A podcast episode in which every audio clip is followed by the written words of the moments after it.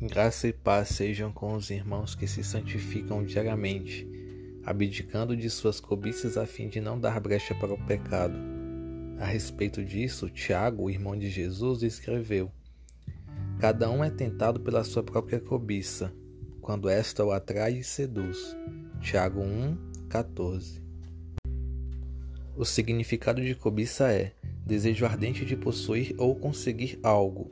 Portanto, quando o desejo de alcançar algo desta terra é maior que nosso desejo de ser santo, entramos em tentação e, na maioria das vezes, caímos no pecado. O tentador nos acompanha desde o nascimento. Ele não sabe dos nossos pensamentos como Deus, mas conhece os nossos hábitos, nossa rotina e nossas manias.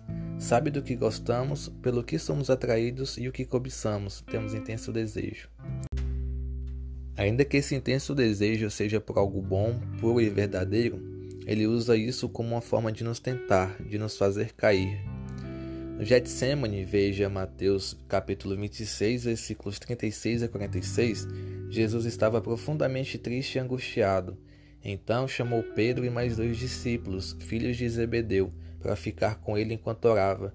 Porém, eles acabaram dormindo por três vezes, mesmo Jesus ordenando que vigiassem e orassem para não cair em tentação. Ora, a tentação deles naquele momento era o sono. Física, psicológica e espiritualmente eles deviam estar cansados. Seria compreensível que quisessem dormir, e naquele momento fosse o que eles mais cobiçassem. Entretanto, eles pecaram, por desobedecer a Cristo, não vigiando e orando, e por desejarem mais dormir do que obedecê-lo.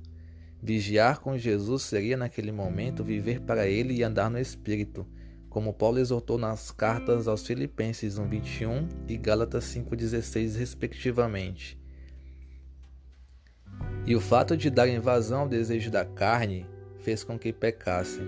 A cobiça pelo sono naquela oportunidade fez com que caíssem em tentação.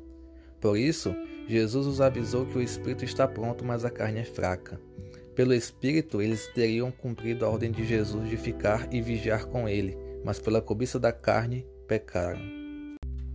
E é para isso que somos chamados, andar no Espírito, para que jamais satisfaçamos as vontades da carne.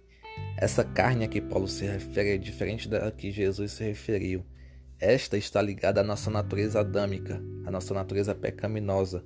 Jesus, no entanto, se referiu meramente ao nosso corpo, ou seja, a nossa natureza pecaminosa milita contra o Espírito Santo de Deus que habita em nós, e é nosso dever, enquanto cristãos, andar no Espírito, fazer a vontade do Espírito, cobiçar as coisas de Deus e não as terrenas, para que não caiamos em tentação. Por isso, façamos uma análise a respeito de quais coisas seculares estamos cobiçando mais, chegando à conclusão de quais são as áreas que estamos mais propensos a cair em tentação. Depois desse exercício, realinhemos nossos desejos pelas coisas daqui, buscando tudo com equilíbrio e focando primeiramente no reino dos céus pois é lá que deve estar o nosso tesouro, o nosso coração, e ter a consciência de que todas as coisas daqui são bônus que devemos usar para nos santificar. Desta forma, seremos equilibrados e não permitiremos que as coisas daqui se transformem em ídolos para nós. Amém? Deus abençoe aos que colocam a sua esperança em Cristo, não só para essa vida, mas principalmente para a próxima.